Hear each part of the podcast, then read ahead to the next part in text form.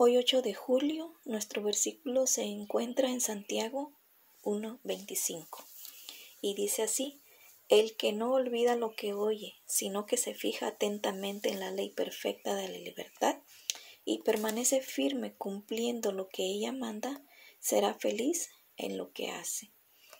Nuestro título es Será feliz en lo que hace. En Santiago 1.23 vemos que el apóstol compara la ley con un espejo, diciendo que, que, que el que solo la oye pero no la practica es como que si se mirara la cara en un espejo. Después declara, feliz el que persevera en ella fijándose con atención y poniendo en práctica sus ordenanzas.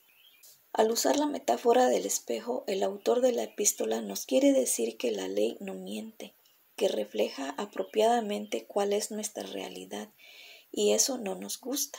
Esto me recuerda la obra de Oscar Wilde, El retrato de Dorian Gray. En dicha obra el joven Dorian se las ingenia a fin de mantenerse joven y lozano todo el tiempo, pero los signos de decadencia que la gente no veía en su rostro se quedaban plasmados en el retrato. El retrato ponía de manifiesto lo que nadie podía percibir, su verdadera condición. Así es la ley. Muchos podemos pretender que somos santos e inmaculados.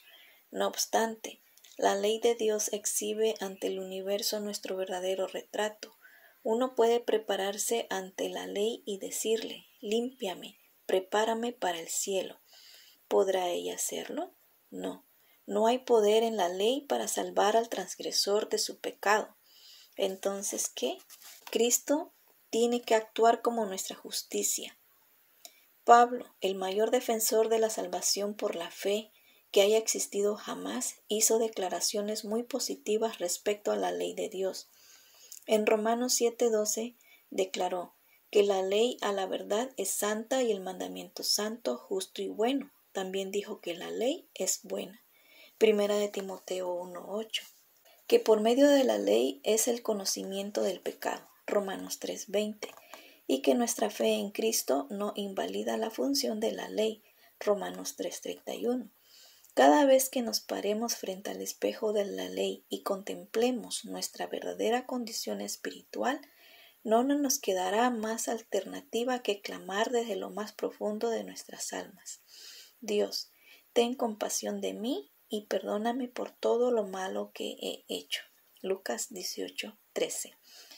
Al vernos en el espejo de la ley es como primero nos damos cuenta y después admitimos que somos pecadores, que necesitamos un Salvador y que por amor a ese Salvador obedecemos su ley.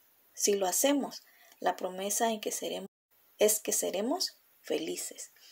Gracias, Padre, por tu ley. Amén.